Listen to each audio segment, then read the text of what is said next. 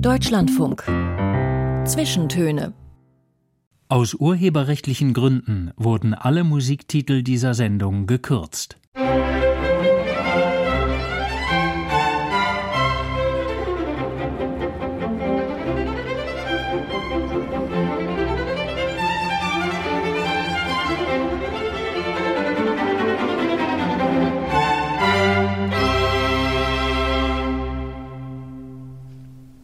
Mit Joachim Scholl heute und einem deutschen Weltstar zu Gast. Kaum ein Künstler ihrer Generation und ihres Fachs hat es zu solchem internationalen Ruhm gebracht wie sie.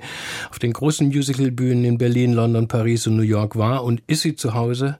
Seit langem lebt sie schon in den USA und wir haben Glück, dass sie derzeit in Deutschland ist und auch Zeit für uns hat. Willkommen zu den Zwischentönen. Ute Lempers, ist uns eine Ehre. Oh, vielen Dank. Gern bin ich hier bei euch. Auf eine Zeitreise werden Sie uns mitnehmen, musikalisch und biografisch. Time Traveler, die Zeitreisende, heißt Ihre neue CD und genauso ein Buch, eine Autobiografie, die jetzt erschienen ist. Und ja, diese Reise, die wird von einer kleinen Wohnung in Münster zu den schönsten, berühmtesten Bühnen und Städten in der ganzen Welt führen. Immer wieder in die Metropolen, in denen Sie auch gelebt haben. Berlin, Paris, London, New York. Wir treffen uns hier in Berlin. Woran denken Sie heute, wenn Sie hier durch die Straßen fahren? Ja, Berlin ist ähm, ein großer Teil meiner Geschichte. Berlin war ganz wichtig für mich. Es gibt ein Kapitel in meinem Buch, das nenne ich Aufwachen in Berlin. Berlin hat mich äh, sozusagen definiert als junge Deutsche damals noch äh, im getrennten Berlin. Es hat mir äh, eine Aufgabe gegeben, mich mit der Vergangenheit zu beschäftigen. Es hat mir sozusagen die äh, Scheuklappen von den Augen äh, weggenommen und mir den Nebel geliftet, der von meinen Augen war. Und es, es war, also Berlin hat eine wichtige Bedeutung in, äh, in meinem Leben. Wir nehmen diese Sendung einige Zeit vor der Ausstrahlung auf und wie es der Zufall wollte, habe ich in diesen Tagen ferngeschaut und da saßen sie in einem Fernsehstudio bei den Kollegen und Kolleginnen vom Radio Berlin Brandenburg mit einer älteren Dame auch Gitti. Und von der schreiben sie auch in ihrem Buch. Gitti war nämlich die Taxifahrerin, die sie täglich ins Theater des Westens gefahren hat, als sie dort den blauen Engel spielten, ist ziemlich genau 30 Jahre her. Das heißt aber, das mit Gitti haben sie immer noch Kontakt. Ja, das war eine super Überraschung im Fernsehstudio. Man hatte also Gitti eingeladen und ich wusste nichts davon und wir führten das Interview und ich erzählte Gittis Geschichte und dann kam sie plötzlich herein. Das war wirklich wunderschön. Ja, wie gesagt, also Berlin hat natürlich wahnsinnig viele Kapitel in meinem Leben erfüllt. Und ähm, dieses eine Kapitel, nicht nur im getrennten Berlin, bald nach Wiedervereinigung 1992, da war ich dann der Blaue Engel. Und wie gesagt, ähm, war fasziniert von, während ich da herum schauspielerte und tanzte und sang im Theater des Westens, habe ich mich so wahnsinnig geöffnet und interessiert für diese äh, Geschichte dieser Frau, die aus Ostberlin kam, äh, damals äh, flüchtete, als die erste Öffnung war in der ungarischen Mauer, ähm, im ungarischen Stacheldraht. Also der erste Hinweis, dass sich eventuell die Zukunft über uns äh, breit ausbreiten sollte mit guten Nachrichten und äh, dem Fall des Eisernen Vorhangs. Und Gitti war damals geflüchtet. Sie wusste noch nicht von dieser Zukunft und äh, alles war ja möglich damals und musste sich in dem kleinen Holzfach auf dem Bulli, das sie gebaut hatten, musste sie sich flachlegen, verstecken, ganz flach atmen, dafür zehn Kilo abnehmen. Und sie hat also als eine der ersten damals diese Flucht geschafft. Und ähm, ja, ich war also, wie gesagt, ich fand ihre Geschichte so mehr interessant und aufregend als meine Geschichte, dass ich äh, also mein Herz sehr geöffnet habe für diese damals noch junge Dame und wir sind ähm, Freunde geblieben über die Jahrzehnte. Wissen Sie, dass ich Sie damals und ja leider auch das einzige Mal live gesehen habe, damals 1992. Ich habe mich für Musicals gar nicht interessiert, aber man hat mich eingeladen, naja, sagte, gehst mal hin. Ich fand richtig super war mein erstes Musical überhaupt. Ja, es war ja, ja, eigentlich kein typisches Musical, sondern ein Theaterstück mit Musik. Genau, ja. ja. Also wie der Sie, Film. Ich habe diese Unterscheidung Engel. gar nicht gemacht. Ich war, ich, ich fand, ja. ich, ich habe mich glänzend unterhalten und dachte mir, jetzt guck mal einer an und war dann so verblüfft, dass die versammelte Presse die Inszenierung fast nur verriss. Ich dachte, na okay, ich habe keine Ahnung, aber mhm. jetzt lese ich in Ihrem Buch die ganze vertrackte Geschichte.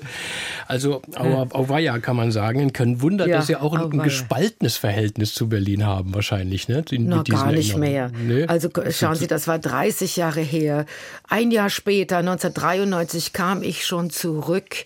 Und zwar habe ich ein Konzert gegeben im Friedrichstadtpalast und äh, ein Solokonzert. Und es war nur ein Jahr später und es war Standing Ovation. Die Menschen fühlten und liebten. Es war damals eine seltsame, mysteriöse Pressekampagne, in der ich dann auch äh, 92 dann beim Blauen Engel irgendwie ähm, äh, den kürzeren Zug der Streichhölzer äh, und man machte mich fast verantwortlich für eine Inszenierung, die äh, fehlgeschlagen hatte. Und äh, das war sehr ungerecht. Und äh, zudem war ja auch dieses kosmische Event, dass gerade Marlene Dietrich in unserer Probenzeit zehn Tage vor der Premiere starb in Paris und sie sich dann gewünscht hatte, in Berlin beerdigt zu werden. Sie kam also zurück, der tote Körper kam zurück. Und man fühlte sich ja auch äh, sehr seltsam, denn die Deutschen hatten sich ja bis zu ihrem Tod nicht entschuldigt dafür, dass sie sie in den 60er Jahren als Vaterlandsverräterin beschimpft hatten. 15, 20 Jahre nach dem Krieg, da sie für die amerikanischen Soldaten ja im Zweiten Weltkrieg äh, gekämpft hatte. Und es war ja so eine belastete Geschichte, diese Inszenierung, dieses Stück, äh, die Rolle der Lola und die Schuldgefühle und die ähm, Beerdigung und all das passierte. Und dann war ich mittendrin in dieser Teufelsschlucht und äh, äh, bekam äh, heißes Wasser über den Kopf. wir heben uns das Kapitel äh, äh noch, ja. Na, das reicht noch, doch schon, was wir darüber ja, geredet haben. Ja, eigentlich, eigentlich ja, aber das Sie erzählen diese dieses Kapitel natürlich auch sehr ausführlich in Ihrem Buch, jetzt in dieser Biografie, die ich insofern besonders reizvoll fand, weil sie da auch mit einem, ja, sozusagen historischen, authentischen Dokument arbeiten, nämlich dem Originaltext einer früheren Biografie, die sie 1995 1992. Also die, die habe ich geschrieben, äh, gerade dann genau, am aber Ende. 95 ist ja erschienen, habe ich gelesen, ne? Oder? Nee, nein, also die, die, war schon 1994, glaube ich. Dann habe ich mich da verlesen, ja. aber sie ist also auch jetzt wirklich ja, 30 Jahre alt. im Nachhinein des Blauen Engels Aber jetzt, und das ist das Spannende, benutzen Sie den Text wiederum fast 30 Jahre später oder mehr als 30 Jahre später. Das muss ja auch interessant gewesen sein für Sie, diese alte Lebensbeschreibung wiederzulesen und so der jungen Ute ja. wieder zu begegnen. Über die oder? Schulter zu schauen, ja. Das ist also Fragmente aus dieser alten Biografie nehme ich wieder auf da ich es faszinierend fand, mir selbst nochmal zu begegnen. Ich hatte in der Tat diese Biografie, damals vom Henschel Verlag, Ostdeutscher Verlag, der dann auch schnell äh, unterging nach der Wiedervereinigung, geschrieben. Äh, es war rebellisch geschrieben, äh, jung. Ich, das Buch heißt ja auch unzensiert, damals hieß unzensiert. Es war äh, wirklich unbeschwert geschrieben. Und ich fand diese Begegnung mit meiner jungen Selbst, meinem jungen Selbst sehr interessant und äh, habe das dann auch kommentiert aus dem heutigen, aus dem älteren Selbst habe ich die jüngere Ute kommentiert und es ist sozusagen eine interessante Zeitfalte, die sich über die Jugend bis äh, 1992 bis 30 Jahre alt legt. Und äh, wir, wir lesen praktisch aus zwei verschiedenen Perspektiven, aus der damaligen Perspektive und der heutigen Perspektive kommentiert. Also ich finde es eine, eine interessante äh, Einsteinsche Time äh, Warp hier, eine Zeitreise, wirklich äh, doppelt aber, gekoppelt. Und die, und die, junge Ute, die konnte aber schon genauso gut schreiben wie die alte. Oder ja, die ältere, entschuldigen Sie. Ja, ja, die, Sie können mich ruhig die alte nennen. Nein, um Gottes Willen. Gar nichts. Äh, nein, also ich war auf jeden Fall, äh, habe ich schon damals eine, eine, eine, einen Bezug zur Sprache gehabt, der sehr äh, ungehobelt und sagen wir mal ungewöhnlich ist, ja. Da ich äh, Sprache angehe, praktisch wie ein Lied, wie ein äh, Liedtext. Ich bin immer etwas äh, poetisch verpackt. Es ist äh, praktisch wie ein Liedtext und doch geht es immer an die Substanz. Ja, ich versuche in äh, Metaphern und in Bildern und in Poesie praktisch äh, die Wirklichkeit anzukratzen und äh, und so dass es blutet fast, ja, und zu beschreiben, wie praktisch in einem Lied. Ich habe oft gedacht, das Buch ist eigentlich geschrieben wie ein langes, langes Lied, aber es ist über ein Lied geht in, immer um das Erlebnis Menschsein um Freude, Glück, Furcht und um Trauer. Und diese Dimension sieht man durch das Buch Atmen. Und ein Lied wollen wir jetzt auch von Ihnen hören, nämlich wie das Buch ebenfalls ganz neu ist, eine CD von Ihnen, Time Traveler, zehn Songs aus Ihrer Feder, Musik und Text. Ganz bescheiden haben Sie sich ja gar nicht drauf bestanden bei Ihren Musikwünschen für diese Zwischentöne, aber ich habe gleich gesagt, nix da, äh, das müssen wir äh, hören. Zwei Stücke wollen wir spielen in unseren 90 Minuten. Das erste durfte ich mir auch heraussuchen. Es ist der Titelsong, den ich besonders schön fand, Time Traveler. Da singen Sie ganz von sich, oder? Ja, das, äh, das ist also jetzt auch erst im letzten Jahr geschrieben, gleichzeitig mit der Biografie. Ich war also zwischen Computer, dann drehte ich den Stuhl um und da war mein Klavier. Und das hat sich wirklich ganz gut ähm, ergänzt äh, gegeneinander, die Gedanken dann nicht nur im Wort niederzuschreiben, sondern auch in Musik zu erfinden. Und ähm, ja, insofern ist es äh, wirklich ein gleichzeitiges Zeitzeugnis.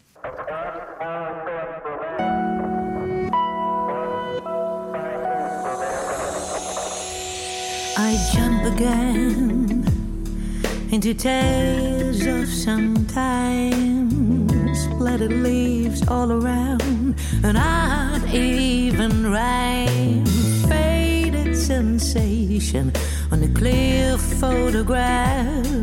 I'm a time traveler looking for you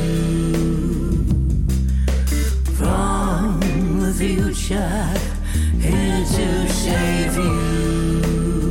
You are the sky. Everything else is just the weather. If you look for the rainbow, you have to walk through the rain.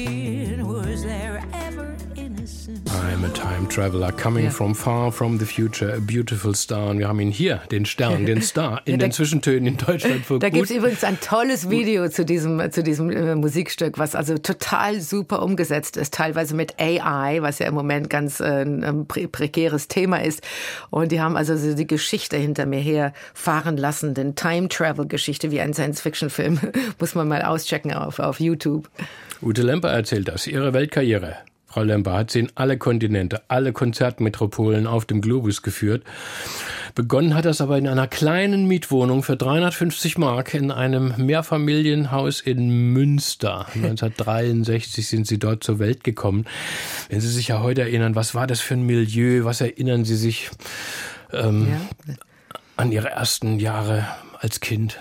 Ja, es war äh, sozialer Wohnungsbau. Wir waren eine sehr eine bescheidene Familie. Die Eltern mussten jeden Pfennig zusammenkratzen, um es über die Monate zu schaffen. Und das wurde dann natürlich besser im Laufe der Jahre durch das Wirtschaftswunder. Ähm, aber wir blieben in dieser kleinen, bescheidenen Wohnung bis zum Schluss. Und meine Eltern lebten da, bis äh, sie dann äh, jetzt so, so vor, vor acht Jahren dann ins, ins Heim umgezogen sind. Also das war unser Zuhause. Und ähm, ja, es war sehr kleinbürgerlich. Ähm, eine, eine kein bisschen so eine heile Welt in der Einfachheit und eindimensional natürlich. Aber es gab viel Musik bei uns zu Hause. Das war das Gute. Der Vater liebte die Jazzplatten und er hatte sämtliche äh, Plattensammlungen im Regal stehen. Er spielte auch Klavier, Gitarre, Geige und die Mutter ebenfalls Klavier. Sie liebte den Operngesang und der Bruder liebte das Schlagzeug. Und es war auf jeden Fall Musik im Hause, aber es durfte nicht laut exerziert werden, da die Nachbarn sich beschwerten. Ich wollte gerade fragen irgendwie so, ne? Ja, ja. Also das Klavierspielen ging ja noch, aber als ich dann anfing zu singen, so als Teenager und äh, die großen Jazzsingerinnen mal so versuchte mitzusingen, Sarah Vaughan, Ella Fitzgerald, Barbara Streisand und so weiter. Dann, äh, dann habe ich dann die Besen gehört, ja, die, die Besenstiele, die dann von unten und von oben kamen. Wir waren in der Zwischenetage und die, die Nachbarn beschwerten sich, denn äh, die wollten dann die Sportschau sehen. mit, sech, mit sechs Jahren soll schon fettgedruckt Tänzerin verteilt auf der Tapete ihres Kinderzimmers gestand, gestanden haben, äh, schreiben Sie. So früh wussten Sie schon? Ja, nicht unbedingt. Also ich hatte aber äh, schon dieses Bedürfnis, ja, also auf jeden Fall Musik auszudrücken in Tanz und Gesang und im Stepp, im modernen Tanz, im klassischen Tanz und äh, Musik hören. Ich, ich schwelgte damals Pink Floyd und äh, äh und und und und El Jarreau und äh, äh diese wunderbaren Bands der 70er Jahre, Stevie Wonder und Dire Straits und so weiter. Ähm, und äh, es, es war, also Musik war mein Leben, ja. Ich war jetzt nicht kein Punk. Ich wollte jetzt nicht äh, irgendwie gegen was unbedingt, sondern wollte, ach, einfach nur erleben. So intensiv wie möglich. Und da war nur die Welt der Musik, die mir diese Intensität ermöglichte. Mhm. Und somit ging es dann in den Ballettsaal und es ging in die Jazzband und die Rockband und die Funkband und die Big Band und all das, ja. Meine Jugend war gefüllt mit musikalischen Abenteuern. Aber nach dem Abitur war der Weg für Sie anscheinend auch wirklich sonnenklar. Also Tanz zu studieren in Köln, dann ging es aber ganz schnell nach Wien ans Max-Reinhardt-Seminar. Das ist nun Schauspiel. Mhm. Das kam ja. also dazu. Was hatten Sie im Sinn? Also, ja, äh, also ich wusste, ich wollte nicht äh, nur Tänzerin werden, denn dafür war ich auch nicht so, man sagt, ausgedreht im Tanz. Äh, der klassische Tänzer muss sehr eine ausgedrehte Position haben. Das ist eine genetische Disposition, die hatte ich nicht. Es war sofort, also war klar, der, es muss der moderne Tanz sein. Aber ich hatte ja auch schon die Stimme entdeckt, als schon als ich 15 war. Ich wollte unbedingt mit dem mit der Stimme ausdrücken und ich wollte auch Geschichten erzählen. Das heißt also, ich brauchte die Sprache, um sowohl den Tanz als auch den Gesang in ein Konzept zu setzen und ein Anliegen zu haben, eine Mission zu haben, etwas auszudrücken. Und ich war ja auch relativ, sagen wir mal, ähm, äh, ich würde nicht sagen intellektuell, aber ich hatte äh, Dinge, die ich erzählen wollte. Ich war präzise in den Gedanken. Ich musste also die Sprache wirklich mit hineinbringen in das Spiel. Und da war natürlich die Schauspielschule der richtige Weg. Und da habe ich auch wirklich wunderbar gelernt, mit Sprache umzugehen und Geschichten zu erzählen, Rollen zu interpretieren und vor allen Dingen wirklich mich existenziell mit dem Phänomen Menschsein zu beschäftigen, um es dann irgendwie ausdrücken zu können.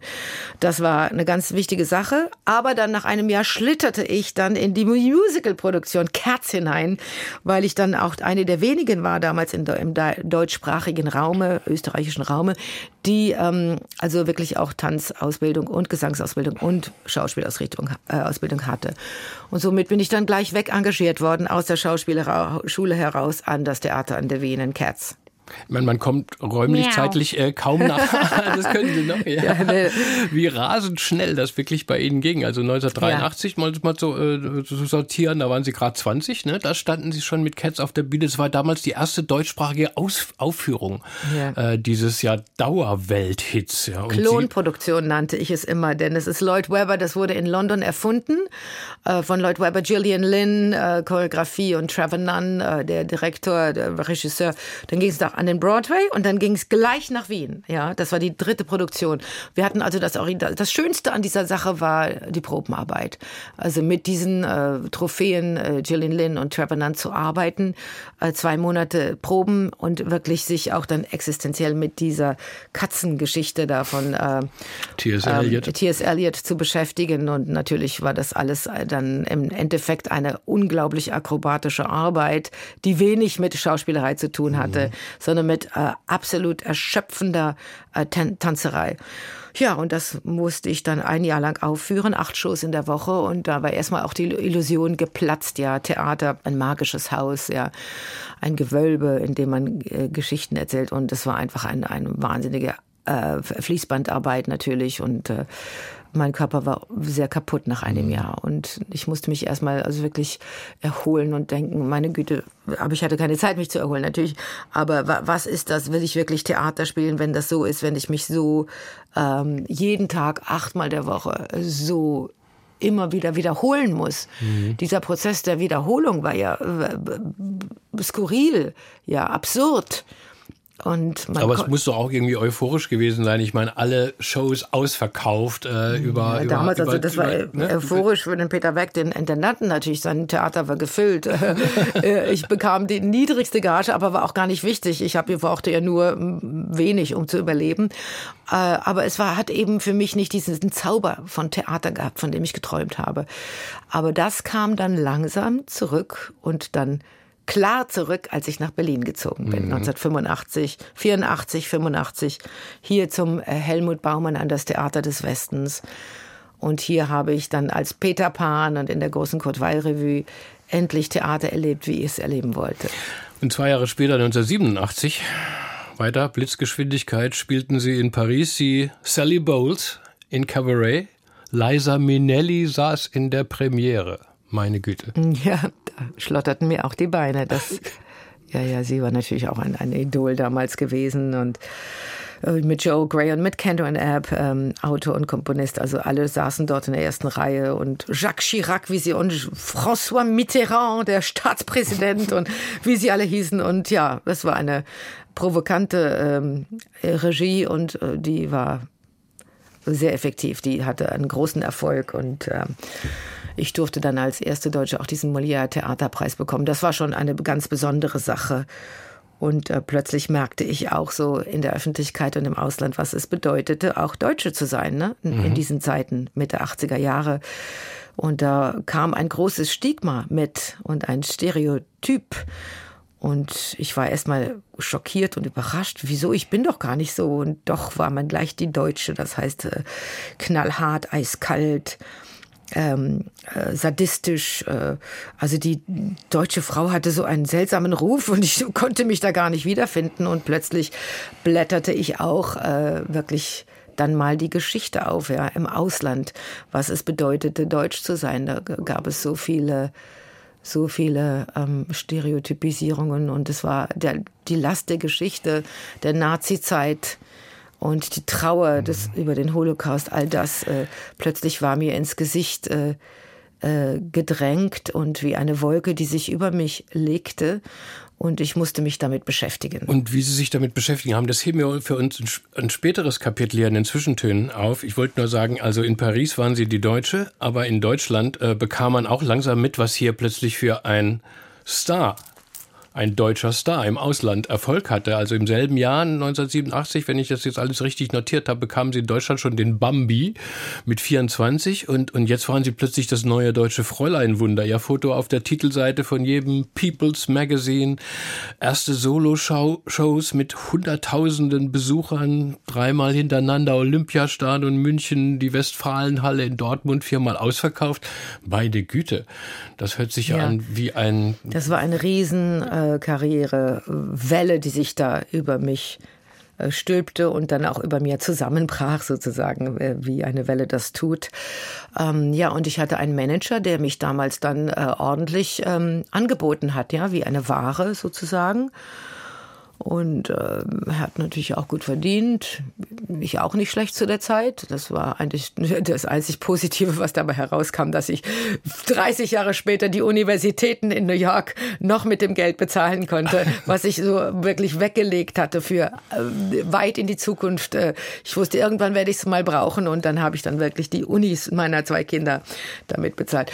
Aber das war schon eine überwältigende Zeitphase, die mich äh, überfordert hat in allen Dimensionen. Aber ähm, so war das damals und die Menschen haben mich, äh, haben es geliebt, dass ich da als junge Deutsche so für eine große Karriere machte und haben mich ins Herz geschlossen und dann irgendwann war Overexposure. Davon erzählen Sie uns, Ute Lemper, im zweiten Teil der Zwischentöne. Wir, wenn die Nachrichten vorbei sind, bis dahin hören wir auch Ihren zweiten Musikwunsch, Carol King. Sie haben sich das Lied So Far Away gewünscht vom legendären Album Tapestry, so um mhm. die 1971 rum erschienen. Ja. Äh, ist das auch eine Jugenderinnerung oder oh, kam ja. die große Carol doch später? Nein, nein, das war äh, wunderbar. Das hat uns ja alle erfüllt im Herzen. Ja, ihre, ihr, ihr Liedschreiben, ihre Songwriting war so echt und äh, äh, ein tolles äh, Lebensgefühl, was sie da ausgedruckt hat. Und äh, ja, dieses Lied ist traurig, So Far Away.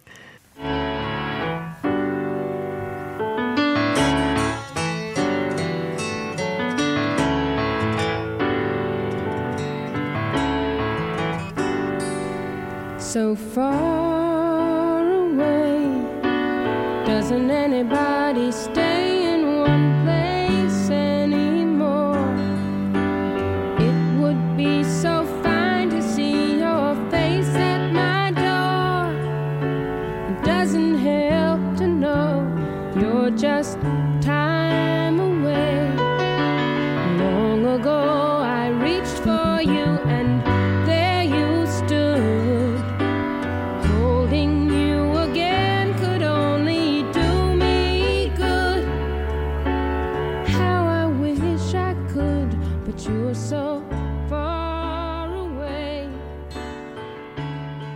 Gast ist die wohl einzigartigste deutsche Crossover-Künstlerin unserer Tage. Sie singt, tanzt, spielt, komponiert und schreibt.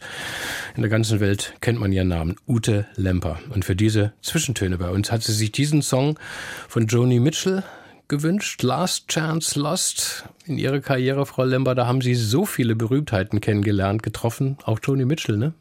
Ja, Johnny Mitchell, äh, besonders getroffen hier, auch wichtig für, für Deutschland, für Berlin, war bei dem Konzert The Wall am Potsdamer Platz. Denn der Roger Waters hatte ja eine ganze Sammlung von wunderbaren Künstlern eingeladen, um dieses äh, Konzert dort zu zelebrieren auf dem Potsdamer Platz.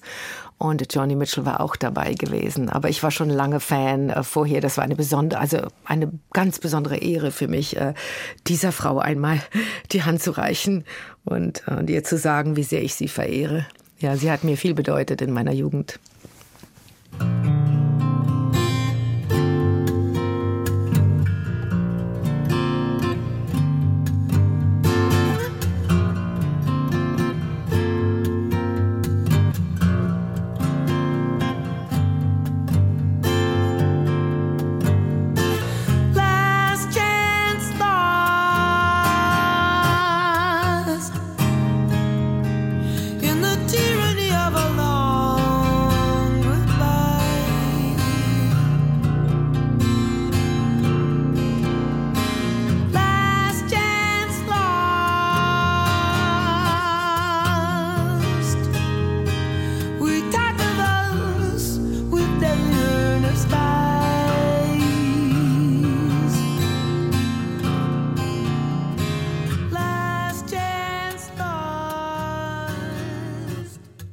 Willkommen zurück zu den Zwischentönen im Deutschlandfunk. Mit Joni Mitchell haben wir unsere verbleibende Stunde begonnen und unser Gast heute, Ute Lemper, hat sich dieses Lied ausgesucht. Wir waren vorhin, Frau Lemper, bei ja so den ersten rauschhaften Jahren, diesem Blitzstart in die Weltkarriere, Ende der 1980er, Anfang der 90er Jahre. Ja, und Sie haben es vorhin schon angedeutet, ähm, während sich die Agenturen ja in, in der ganzen Welt, in Europa, Frankreich, England, Spanien, den USA um sie reißen, setzt in Deutschland dann etwas ein, was Sie selbst jetzt in Ihrer Autobiografie als die Sünde der Show Showbranche bezeichnen. Sie haben vorhin das Wort schon benutzt, Overexposure. Das heißt, man ist zu viel da und dann ja. bekommen die Leute einen über? So schnell geht das? Ja, das, äh, ich glaube, dass äh, diese Ablehnung kam nicht von den Menschen, das glaube ich nicht. Äh, es kam von der Presse. Und äh, also so im ja, Sinne von schon wieder, schon wieder eine Lemper-Show, schon wieder müssen wir drüber schreiben, war ja, doch erst letztes und, und Jahr. Das war, ach, jetzt ist hier und, und oder eventuell hat man mich äh, vorher so äh, gejubelt, bejubelt, dass ich dann eventuell die Erwartungshaltung nicht erfüllt habe. Das kann auch sein. Äh, das, ähm, also keine Ahnung, es ist eigentlich äh, auch nicht, es ist es mir äh, nicht wirklich wert, es jetzt tausendmal nochmal zu besprechen und zu analysieren, aber es ist passiert und ich glaube, es hat den Menschen nicht gefallen, dass das passiert ist, denn die kamen ja ein Jahr später dann schon wieder zurück und wollten unbedingt wieder die, die Shows und, und, und die Shows waren ja dann auch voll und so, aber ähm, dass dieses Gerede war, dann hat sich dann so, war so ein Teufelskreis, hat sich dann so aufge, aufgebauscht, ja. Und äh, natürlich dann hört man und dann redet man und man hört nochmal, ach guck mal, ist ja so. Und so. das ist, war da so ein Zyklus, der unkontrollierbar war mhm. und der sich äh, dann gegen mich gewendet hat. Aber das ist ja Gott sei Dank alles in der Vergangenheit. Aber es, es war natürlich wert, es in meiner Biografie zu besprechen, denn die Leute haben es ja eventuell auch selbst nicht verstanden. Mhm. Und es dann auch nochmal aus meiner Perspektive zu erklären, äh, ist besonders interessant. Und wenn besonders das Kapitel natürlich, wo ich beschreibe, dass ich ähm, eigentlich Hunde alleine war damals in meiner Frankfurter Zeit und äh, überhaupt von der Außenwelt äh, abgeschnitten war und alles war kontrolliert von diesem Manager und der mich dann auch noch äh, furchtbar beleidigt hat äh, zu dem. Also das war schon, äh, das war das Schwierigste, dass ich so äh, allein gelassen war mit diesem, mit diesem Trauma. Ich meine, Sie waren ja noch wirklich richtig jung.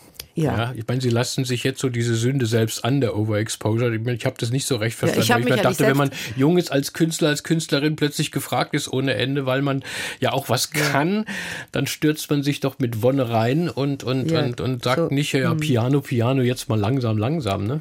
Ja, das war eben eine Marketingstrategie. Mhm. Also Overexposure hat ja, ich habe das ja nicht geplant, sondern es wurde geplant um mich herum. Sie haben vorhin ähm, schon kurz so die, diese äh, vertrackte Geschichte mit dem blauen Engel ähm, erzählt, äh, der in Berlin dann auch erstmal durchgefallen ist und dann was alles dazu kam. Ähm, ziemlich zeitgleich kam The Wall am Potsdamer Platz. Vorher, das war schon 1990. Ja, äh, das, das Konzert war im Sommer 92. Das, das äh, Pink Floyd-Konzert. Das war 1990 im Sommer. Das war ein halbes Jahr nach dem Fall der Mauer. 1990 im Sommer, da war ich erst im Palazzo Prozzo im Palast der Republik, habe dort die Revue gespielt und dann wurde der Platz, der Potsdamer Platz geklärt von den Minenfeldern und den, ähm, ähm, den Bomben aus dem Zweiten Weltkrieg. Und das war im Sommer 1990, ich glaube direkt nach der Währungsunion. So, ja. Pink Floyd-Veteran Roger Waters hat Sie persönlich eingeladen, äh, dabei zu singen. Da müssen Sie doch erstmal im Quadrat gesprungen sein. Der Mann, der Dark Side of the Moon geschrieben hat, ja. Also mhm. das war ja auch Ihre Platte Ihrer Jugend. Ja, das war die Platte meiner Jugend. Das war ein, wie, wie Sie auch schon sagten, mein Gebet. genau wie, wie Sie es sagten. Äh, das war meine Welt der Zuflucht. Und ähm, ja, also Pink Floyd existierte ja nicht mehr. Wir waren alle traurig. Die Band war zerschossen. Und da war also Roger Waters, der weitergemacht hat, alleine mit seinem Schild. Wir fragten uns, wo ist David Gilmour? Ja, wo sind die wunderbaren Gitarren-Solos? Äh, Aber es war natürlich sein Brain Baby gewesen. Roger hatte diese Idee, dieses The Walk-Konzept, diese Geschichte zu erzählen. Und somit ähm, hat er dann äh, diese unglaublichen Coup äh, ge geplant, dieses Konzert da zu machen, wo die Mauer stand, ja, und symbolisch natürlich den Fall der Mauer noch einmal wieder zu demonstrieren, theatralisch. Und das war also ganz, ein ganz unglaublicher Tag. Also erstmal zumindest, was vorher passierte, diese Klärung der Minenfelder, unfassbar. Das Konzert, gerade nach der Währungsunion, war teuer. Äh, die meisten auf dem Potsdamer Platz, die 300.000 Menschen waren Westdeutsche äh, denn die konnten sich die Tickets leisten. Und äh, die Ostdeutschen standen auf den Dächern der Plattenbauten. Ich fand das also unglaublich. Das hat mein Herz gebrochen, denn ich kannte ja all die Freunde aus, äh, aus Ostberlin und äh, aus Deutschland. Ich hatte ja schon eine Tournee gemacht in Ostdeutschland. Ich hatte im Palast der Republik gearbeitet. Ich wusste, was passiert war an dem Tag der Währungsunion.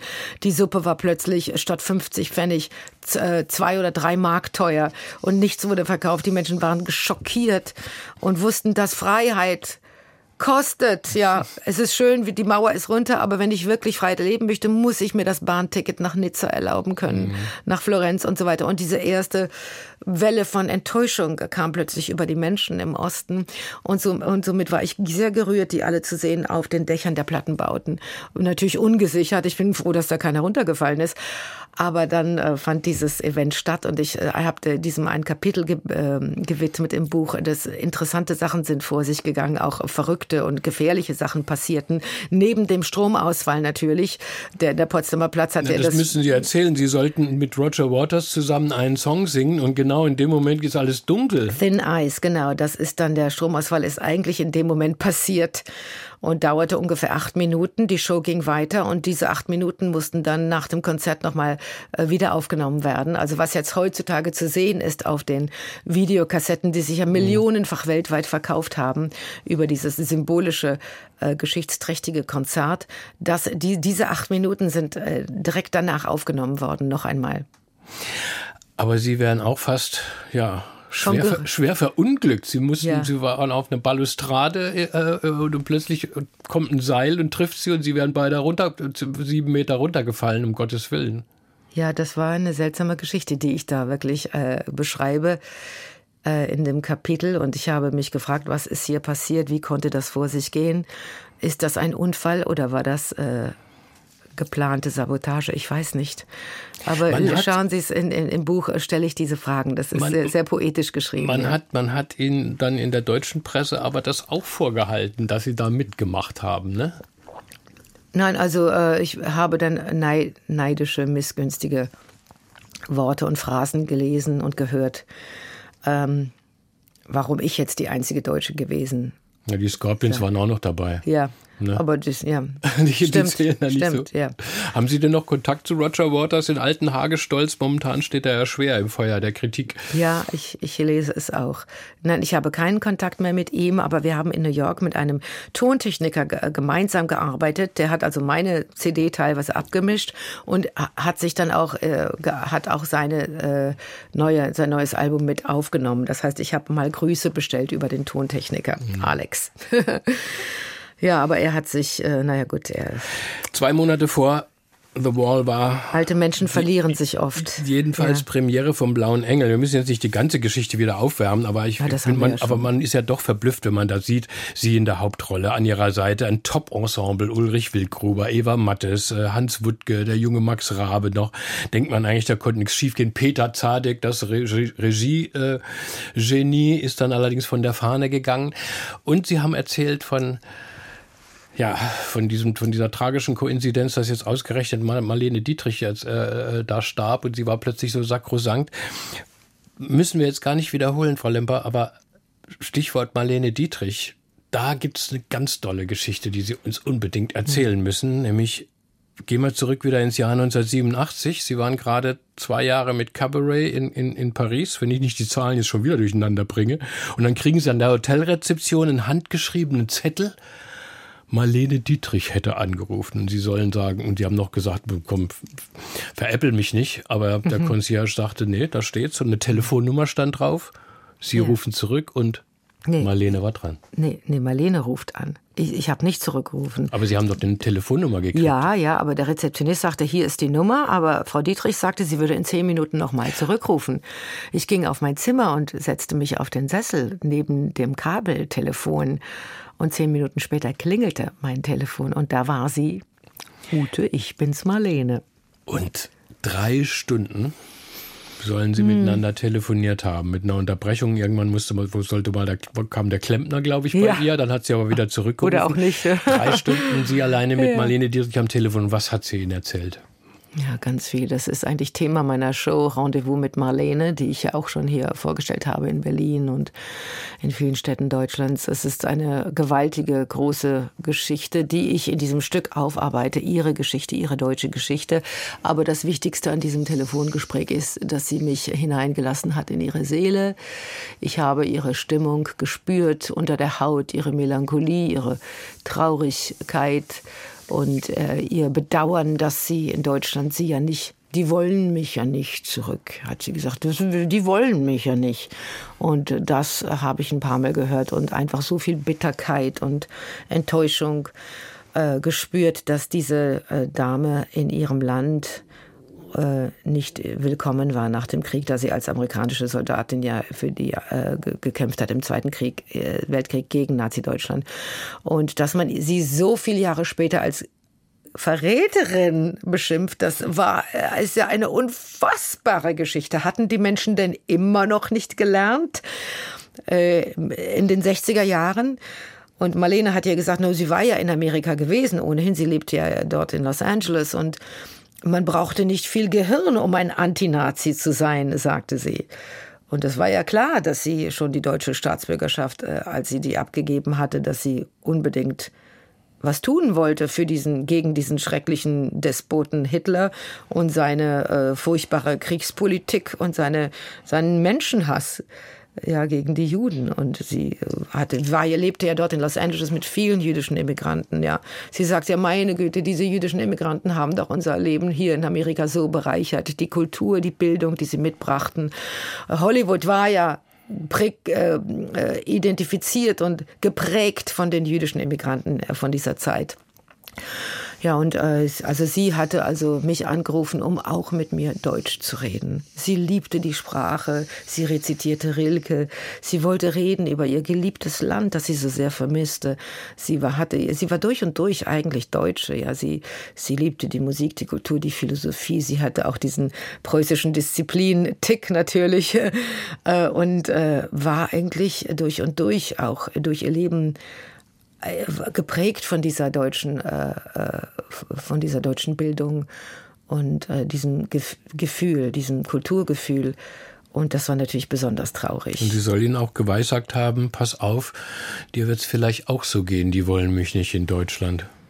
Nee, das hat sie nicht gesagt. Sie sagte nur äh, damals, ach, äh, wenn ich Ihnen einen Rat gebe, geben Sie nie Ihr Privatleben preis. Denn die wollen die nur auffressen, diese Haifische. Und äh, naja.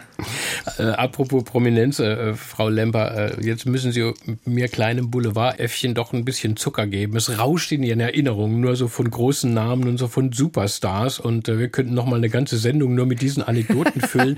Aber wenn ich lese, dass Sie mit Leonard Bernstein bei Sting in der Garderobe waren, ich bin so ein großer Police-Fan auch, wissen Sie, yeah. dann denke ich mir, oh Gott, frag Sie mal, ob der Sting wirklich so nett ist, wie er eigentlich immer sich so gibt. Wie war das? Also, Sting ist eigentlich äh, äh, kein warmherziger Mensch. Nein, das würde ich nicht sagen. Er ist sehr protektiv. Äh, sich selbst bezogen, dass er also ungern preisgibt. Man kann ihn schwer lesen. Er hat eher so eine ähm, kühle äh, Haltung. Äh, er war damals sehr gestresst, ja, weil diese Drei-Groschen-Oper am Broadway, die ich da gesehen hatte mit ihm als McKeith, ähm, die war also sehr kritisiert worden, weil man sagte, dass er natürlich in einem Ensemble, in einem Broadway-Ensemble, wo unglaublich äh, talentierte, versierte Schauspieler sich ähm, gaben, dass er untergegangen ist als Popsänger, ja, weil er natürlich keine Stütze hat in der Stimme und nicht projizieren kann und will. Und ähm, man hat ihn da etwas angefochten. Und ich ging mit Leonard Bernstein in die Garderobe, der ihn auch hervorragend, also ich fand das Ding hervorragend als McKeith. Und ich bin auch immer ein Sting-Fan gewesen. Mehr aber noch, muss ich sagen, äh, nach Police. Äh, denn äh, diese Lieder, die er hinter später nach, nachdem er sich von Police getrennt hatte, geschrieben hatte, waren äh, ein bisschen mehr funkig und jazzig geschrieben und musikalisch etwas anspruchsvoller. Das hat mir persönlich mehr gefallen.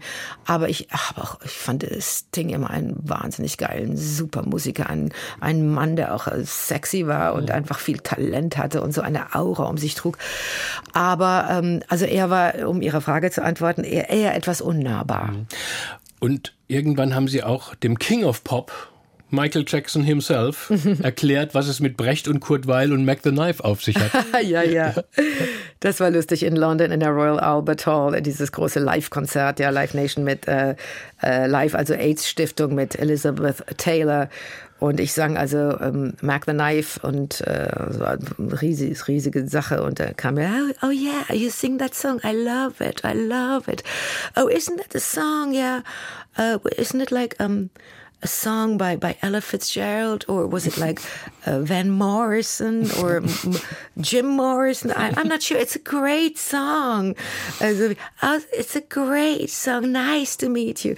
Und dann sagte ich ihm, ja, oh, it's a song written in the years of the Weimar Republic, yeah, between the two world wars, when Brecht and Wahl were writing political theater. So, oh, great. Und wenn wir schon beim König sind, Sie, Sie haben sogar der Queen Elisabeth II Zweiten äh, die Hand geschüttelt. Ja, das war damals nach dem V-Day in London ein großer, großer Tag, äh, 95. Da durften äh, Sie singen, eine große Ehre. Eine ja, Deutsche ja, singt als, beim ja. Victory Day. Victory Day und zwar Lily Marlene und ich habe das dann gleich mit gekrönt mit einem Gedicht von Paul Celan, Der Tod ist ein Meister aus Deutschland. Äh, das war also ein, ein, ein äh, Gänsehautmoment sozusagen.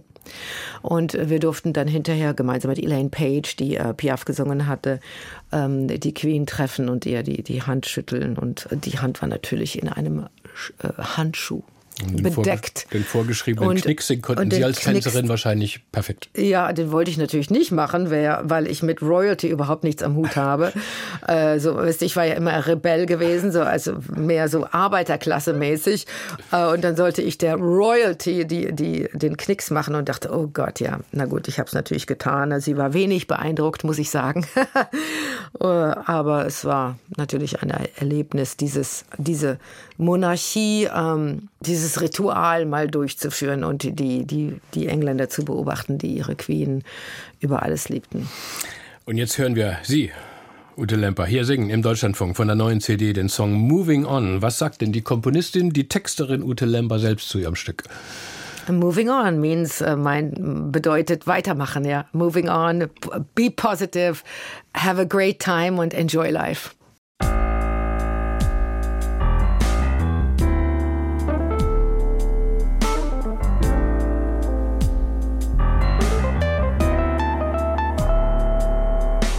one thing that I regret is I didn't laugh enough. I didn't realize there are shortcuts to happiness. Just needed to look for some more singing, dancing, and the silence between us. Life the secret. Please protect my solitude.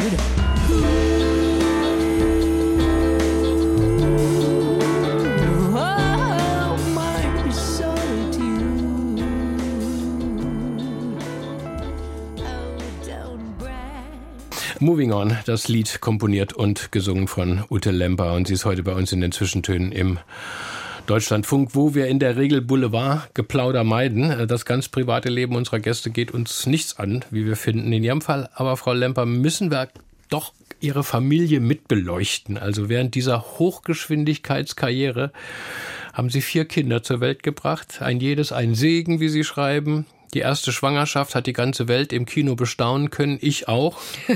Als kein geringerer wie der Regisseur Robert Altman äh, für seinen Modefilm äh, Pret-à-Porter einfach eine Rolle für sie umschrieb und sie sind auf zwölf Zentimeter Absätzen hochschwanger über den Laufsteg stolziert.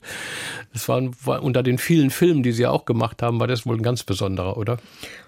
Das war natürlich äh, äh, auch sensationell, da äh, die Message dieses Filmes ja war, äh, Klamotten hin und her, äh, das äh, Finale und das ultimate Defilé ist nackt. Das heißt, der Mensch an sich ohne die Interpretation der Kleidung.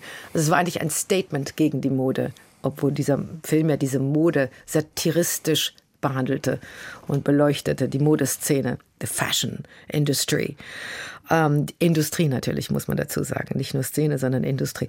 Also das war ein, ein, ein, eine, eine tolle Sache und ähm, oh, sie ist jetzt nackt und so weiter. Und ich, was redet ihr denn nicht? Habe mich gar nicht nackt gefühlt. Ich hatte einen dicken Bauch vor mir und man konnte nichts anderes sehen. Insofern war das nur sehr schön für mich. Ich fand mich sehr schön immer. Und die ganzen Stars um sie rum, Sophia Loren, Marcello Mastroianni, Julia Roberts, sie haben sich rührend um Pregnant Ute gekümmert. Ja, genau. Immer mal kurz fühlen, den Bauch fühlen, ob er jetzt wieder strampelt, der kleine Max. Und äh, das war eine, wie immer äh, bei Filmarbeiten und Theaterarbeiten hat man eine, eine, ein tolles Leben off-camera, weil man äh, gemeinsam so eine Familie gründet für dieses Projekt und ja, sich unterstützt, ja. Und das war natürlich damit Big-Time Celebrities. Auch fast 30 Jahre ist das jetzt her. Es kam das zweite Kind, mit Abstand das dritte und vierte und alle haben vom ja, Säuglingsalter jeweils mitbekommen, wie Mama Familie und Beruf vereint hat, ständig auf Achse, ein ganzer Tross rund um die Welt, der Lemper-Zirkus unterwegs, wie Sie das selbst nennen. Äh, Wie ha- haben Sie das geschafft als Zirkusdirektor? Naja, ich war nicht immer die Direktorin. Die Kinder sind die Direktoren. Ich war die Dienstleistende. Ja, aber Sie mussten den, ja. die, die, den ganzen äh, Ja. ähm, Stall zusammenhalten. Ja, das war ein großer Balanceakt und äh, der oft äh, auch schief gegangen ist und äh, äh, viele Kompromisse mit sich brachte bezüglich Familie, dass ich dann auch teilweise alleine gereist bin und die Kinder so sehr, sehr furchtbar vermisst habe und die mich natürlich auch und dann auch viele Jobs einfach nicht mehr angenommen habe. Filmarbeiten, die zwei Monate mich irgendwo nach Polen brachten, das war dann überhaupt nicht mehr. Ich wollte die Kinder nicht äh, so lange allein lassen. Und das war ein schwieriger Balanceakt und der, der hat dann auch meine etwas andersartige Karriere geprägt, dass ich dann nicht mehr so viel diese Broadway-Stücke spielen wollte oder Filmarbeiten und so weiter, sondern nur eigene Projekte, die ich selbst steuern konnte, Tourneen selbst planen konnte, mir den Schedule einrichten.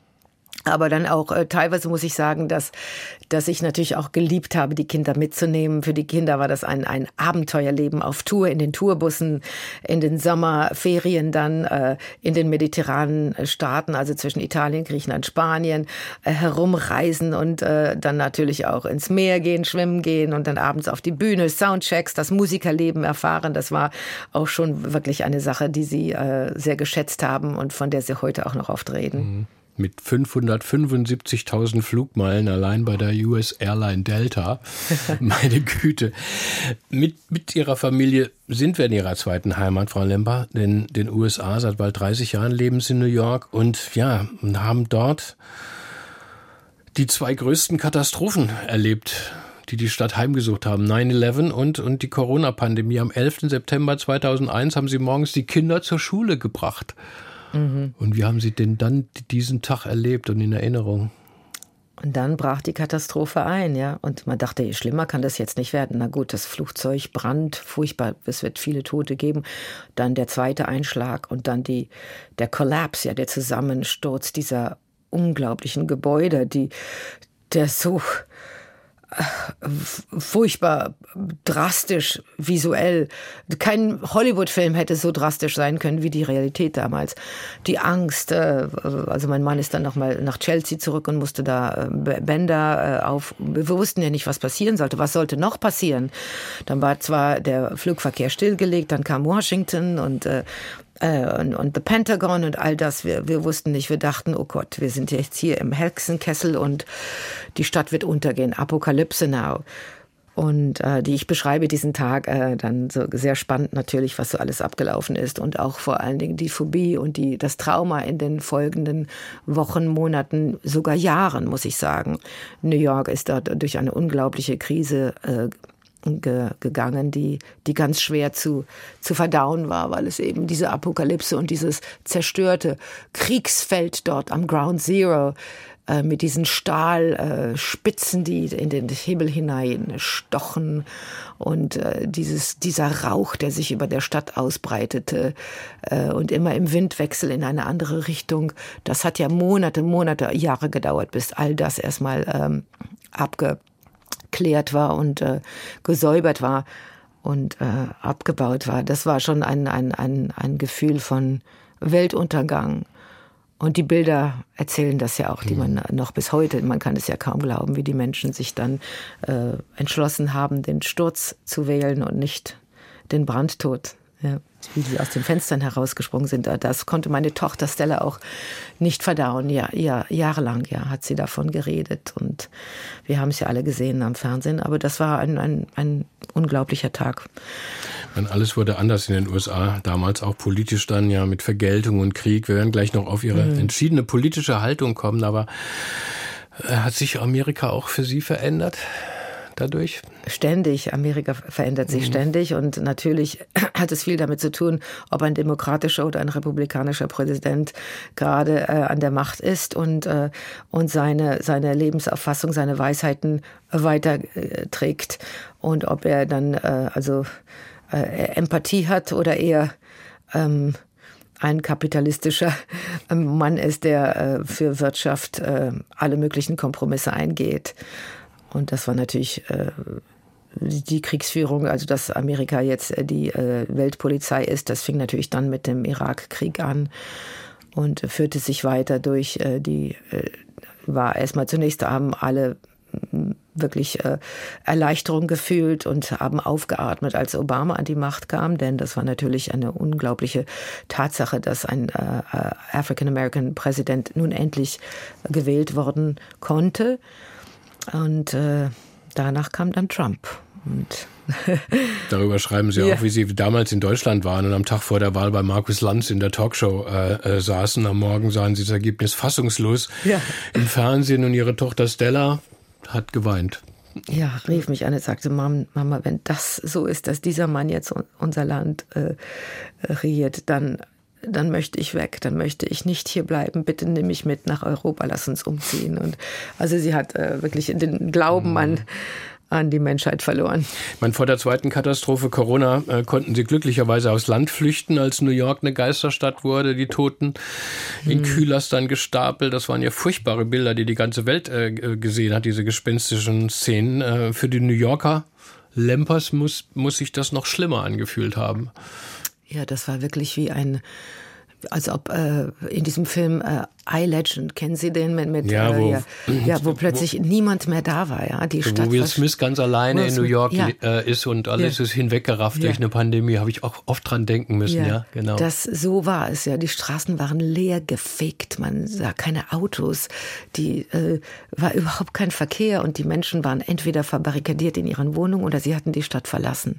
Wir haben ja auch zunächst die Stadt verlassen für eine gewisse Zeit, aber sind dann doch hin und her gependelt und haben uns immer nur gewundert, was normalerweise zwei Stunden brauchte, hat jetzt nur 50 Minuten gebraucht. Ja, die die Reise von äh, Upstate New York in in Manhattan hinein. Es war äh, totgelegt, lahmgelegt und äh, seltsam war es dann auch noch äh, zwei Monate später, als ähm, dann Black Lives Matters äh, begann nach nach der äh, nach dem Mord an den äh, an den an den Schwarzen in den Straßen von den äh, Police Officern.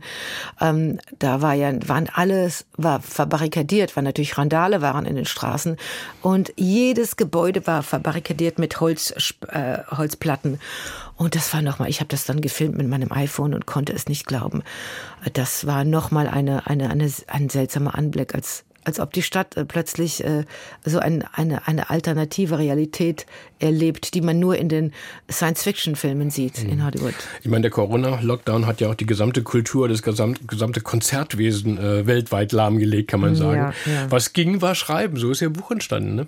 Nee, das habe ich nach Nee, der das- Pandemie das dann Wirklich erst danach? im letzten Jahr, im Jahre Ach, hätte 2022. ich nicht gedacht, weil ich hätte gedacht, dass Sie da länger dran gearbeitet Nein, haben. nein, ne? der Verlag hat mich erst vor einem Jahr gefragt und ich habe erst angefangen im Juli letzten Jahres. Ich habe es geschrieben, eigentlich erst mit Juli war noch, äh, musste ich noch sagen, äh, weiß nicht. Im August habe ich eigentlich angefangen, Mhm. äh, oder im Juli habe ich das erste Kapitel geschrieben. Ja, das sieht man ja auch. Heute ist der 4. Juli. Ich äh, bin, beginne mein 60. Lebensjahr. Und es war eigentlich fertiggestellt im November schon. Es hat mich vier Monate ähm, gebraucht und äh, das waren vier intensive Monate mit äh, Schlaflosigkeit, denn ich habe auch oft nachts ge geschrieben, da die Familie immer herum um mich herum war. Aber das war ähm, eigentlich im Endeffekt eine eine wichtige eine wichtige Zeit. Ein Kapitel will ich noch unbedingt aufschlagen, Ihr Engagement gegen ja, das historische Vergessen. Hören wir zuvor eine weitere große Sängerin von Ihrer Wunschliste, Sarah Vaughan, die US-Jazz-Ikone, gehört auch zu Ihren musikalischen Hausheiligen. Absolut, das haben Sie schön schön ausgedrückt. Und hier hören wir sie mit My Funny Valentine.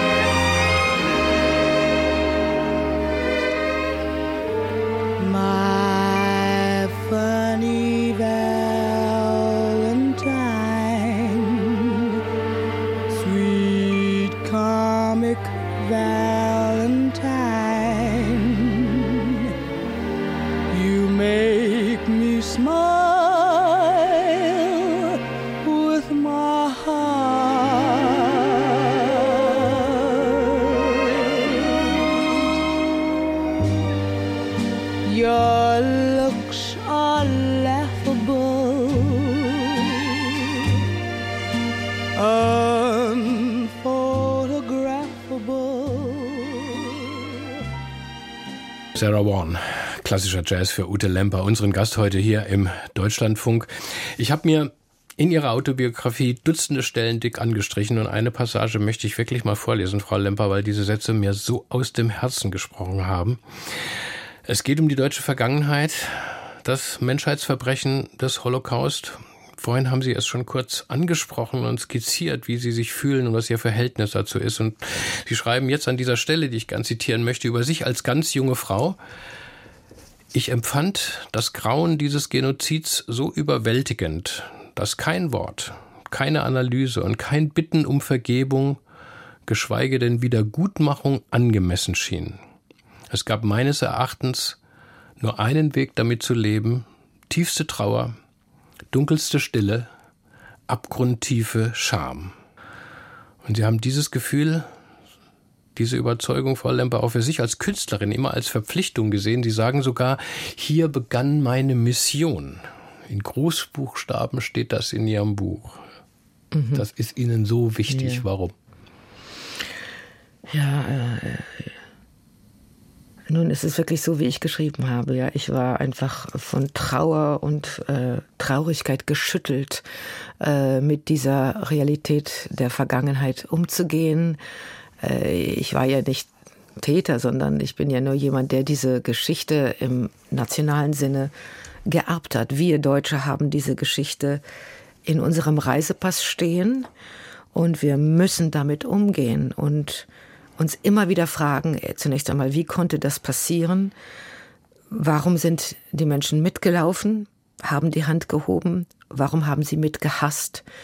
Und ähm, wie kann das sein, dass so eine intelligente Hochkultur sich so hat verführen lassen von dem Teufel? Und wie kann es sein, dass heute in unserer Zeit wieder diese Parolen hervorgeholt werden, sie äh, in den Straßen gerufen werden, aufgeschrieben werden und die Menschen nach wie vor damit verführt werden sollen. Wie ist das legal? Wie kann das legal sein in unserem Land? Und wie können Menschen verleugnen, dass so etwas jemals passiert ist? Und diese Verleugnung ist ja eine unglaubliche äh, äh, Kriminalität, eine, eine unglaublicher Mord. Ähm, denn die Menschen, die enger dran standen an diesen Verlusten und oder es eventuell selbst erlebt haben. Wenn man ihnen verleugnet, dass das passiert ist, dann verleugnet man ihnen die Existenz, das Recht zu leben, denn das hat ihr ganzes Leben bestimmt. Und äh, es wird weitergereicht, dieser Schmerz an die nächsten Generationen des Holocaust und die, ihnen das Recht zu nehmen, hier zu stehen mit den Narben im Gedächtnis, im, in der Seele. Das ist das, die, eine unglaubliche Straftat, ein unglaublicher Mord an diesen Menschen. Nochmal ein Mord jetzt als äh, mit, mit der Holocaust-Verleumdung.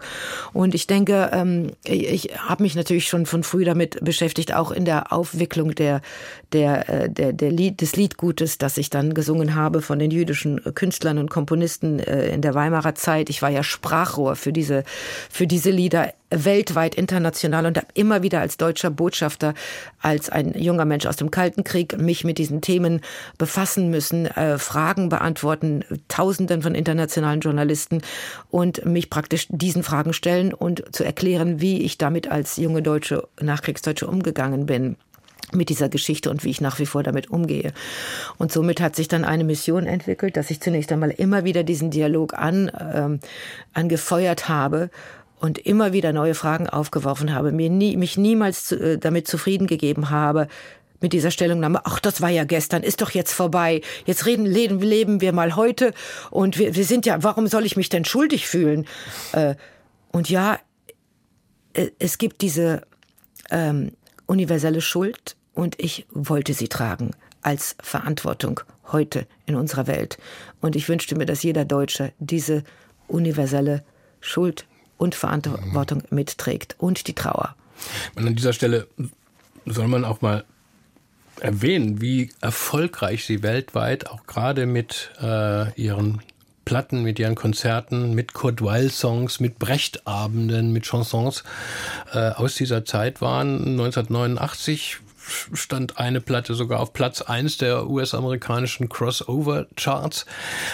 Sie wurden eine Botschafterin äh, wieder dieses historischen Vergessens, aber Sie schreiben auch, dass bei manchen Konzerten an Brechtabend, dass da auch in Amerika Leute aufgestiegen sind, aus, dass in Amerika Leute aufgestanden sind und gesagt haben, was, was, was äh, erzählen Sie uns hier von diesem Kommunisten? Ja, das war äh, noch äh, vor dem Fall der Mauer. Das war äh, Ende der 90er, 80er Jahre, also Mitte, Ende mhm. der 80er Jahre in New York im Rockefeller Center, dem ja Most Capitalist äh, Spot in New York City. Äh, da sang ich dann äh, Brecht und, äh, und ja, einige sind, ach, ja, da steckte natürlich auch Rufmord. Ja, die Amerikaner haben Rufmord an Brecht begangen. Und deshalb habe ich auch ein Riesenkapitel über Brecht nochmal geschrieben und fand es ganz interessant. Das ist äh, aus der alten Biografie, wie ich da Brecht analysiert habe. Denn damals habe ich mich sehr mit dem Thema beschäftigt, ähm, wie sehr er sich doch eigentlich für die Menschheit eingesetzt hatte. Und er ist ja gestorben vor dem Fall der Mauer. Er hätte niemals gewollt, dass das äh, Berliner Ensemble zum Stasi-Theater wird, dass ein Land getrennt wird, Menschen, Familien getrennt werden für äh, politische Ideologie und äh, dass äh, wirklich äh, Menschheitsrechte verletzt werden. Das war nicht auf seiner Agenda. Und äh, das wollte ich nochmal auch äh, sehr interessant für Leute, die da interessiert sind, das im Detail nochmal aussprechen und analysieren. Ähm, aber ähm, das Wichtige ist ja auch, ich habe noch diese Mission noch äh, weitergeführt. Vor fünf Jahren habe ich mein Programm Lieder für die Ewigkeit entwickelt. Das sind die Lieder, die in den Ghettos und Konzentrationslagern geschrieben worden sind von den jüdischen Gefangenen, die es eben nicht geschafft haben zu emigrieren äh, vor 1938. Und äh, das wurde mir eben angelegt und, und angeboten und, und ähm, äh, vorgeschlagen, dieses Programm von meiner guten Freundin Orly Bagel. Sie ist zweite Generation Überlebende äh, Holocaust, ähm, denn ihre Mutter hat Bergen-Belsen überlebt und meine, sie ist gleichzeitig meine mexikanische, meine und meine israelische Agentin, die meine Konzerte dort plant. Ich bin die einzige deutsche Künstlerin, mit der sie arbeitet. Sie war nie in Deutschland und in diesem Buch beschreibe ich ein sehr interessantes äh, Kapitel, ein, ein Ereignis, dass ich sie mitnehme äh, an die Hand und wir gehen nach Bergen-Belsen und erleben also das jetzt nun verwüstete verwilderte Lager äh, Bergenbelsen, in der ihre Mutter äh, zwei Jahre verbracht hat. Und ich arbeite somit die Geschichte ihrer Mutter auf. Und das war ein sehr äh, berührendes Erlebnis und ich habe es beschrieben in dem Buch. Ute Lemper, unsere Sendung geht zu Ende. Wenn die Sendung ausgestrahlt wird, haben Sie das 60. Lebensjahr schon vollendet. Man soll nie vorab gratulieren, das bringt ähm, Unglück. Ähm, wie ja, ja. wird es weitergehen mit dem Teufelsritt auf Engelsflügeln, wie Sie ja. selbst Ihre Lebensbahn genannt haben? Mhm. Wollen Sie in ruhigere Bahnen lenken? Ist nicht ganz glaublich bei so einem Speedball wie Ihnen, oder? Ja. Ja, es ist also immer das Yin und Yang. Wenn ich so ganz beschäftigt bin, sehne ich mich nach der Ruhe. Und wenn ich dann ganz ruhig bin, sehne ich mich wieder loszufliegen und äh, eine gewisse äh, Verrücktheit und Freiheit in der Musik auf der Bühne mit meinen Musikerkumpels in dieser Musikwelt zu erleben. Es ist ähm, eine nimmer ändernde, nimmer sich äh, ändernde Sehnsucht in das Yin und Yang. Äh, aber ich äh, denke trotzdem, natürlich wird der Körper auch älter, der Geist wird äh, eventuell jünger oder will auf jeden Fall nicht so alt werden, wie der Körper wird. Der Geist bleibt und möchte eigentlich ewig äh, pulsieren und nachforschen und neugierig bleiben. Aber ich denke, die nächsten Jahrzehnte werden eventuell schon ruhiger werden und sanfter. Ich werde etwas sanfter mit mir selbst umgehen und das wird auch notwendig sein. Nach wie vor neugierig bleiben, aber auch wirklich die Ruhe und Stille etwas mehr genießen. Das war aber auch eine Entdeckung während der Pandemie, die ich während der Pandemie gemacht habe, diesen Stoppknopf zu drücken und mal wirklich kurz stehen zu bleiben und alles aus einer völlig anderen Perspektive zu erkennen und beleuchten, war eine interessante Aufgabe. Ute Lemper, schön, dass Sie bei uns waren. Herzlichen Dank für dieses Gespräch. Ich danke Ihnen auch. Und Sie moderieren uns jetzt noch kurz diesen letzten musikalischen Wunsch von Ihnen, Ordinary People von John Legend. Warum dieses Lied? Ach ja, äh, das, äh, John Legend ist ein, ein Mensch, der in diesem Lied besonders äh, so ganz pur und roh und rau singt wie ein rauer Diamant, ungeschliffen. Und er, ich, ich finde es wunderbar, wir sind doch einfach nur Menschen, ordinary people. Ordinary heißt nicht normal, sondern gewöhnliche Menschen. Wir leiden und lieben wie alle anderen um uns herum. Und das ist die Message dieses Liedes und eigentlich ist es auch etwas die Message meines Buches. Die Zwischentöne waren das. Die nächsten dann am kommenden Sonntag mit der Primatenforscherin Katja Lieberl. Mein Kollege Julius Stucke wird sie empfangen. Heute war Joachim Scholl am Mikrofon. Ich hoffe, Sie haben sich gut unterhalten. Wenn Sie die Sendung verpasst oder nur in Teilen gehört haben, kein Problem. Hören Sie alles im Netz unter www.deutschlandfunk.de oder auch in der DLF Audiothek. Einen schönen Tag noch Ihnen allen. Eine hoffentlich gute Woche. Bis dann.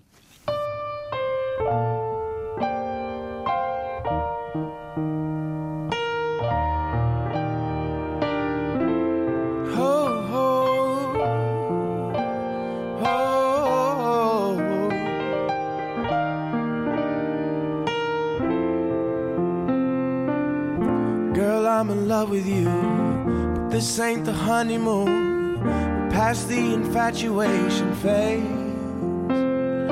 We're right in the thick of love. At times we get sick of love. It seems like we argue every day. I know I misbehaved and you've made your mistakes, and we both still got room left to grow. And though love sometimes hurts, you first, and we'll make this thing work. But I think we should take it slow. Aus urheberrechtlichen Gründen wurden alle Musiktitel dieser Sendung gekürzt.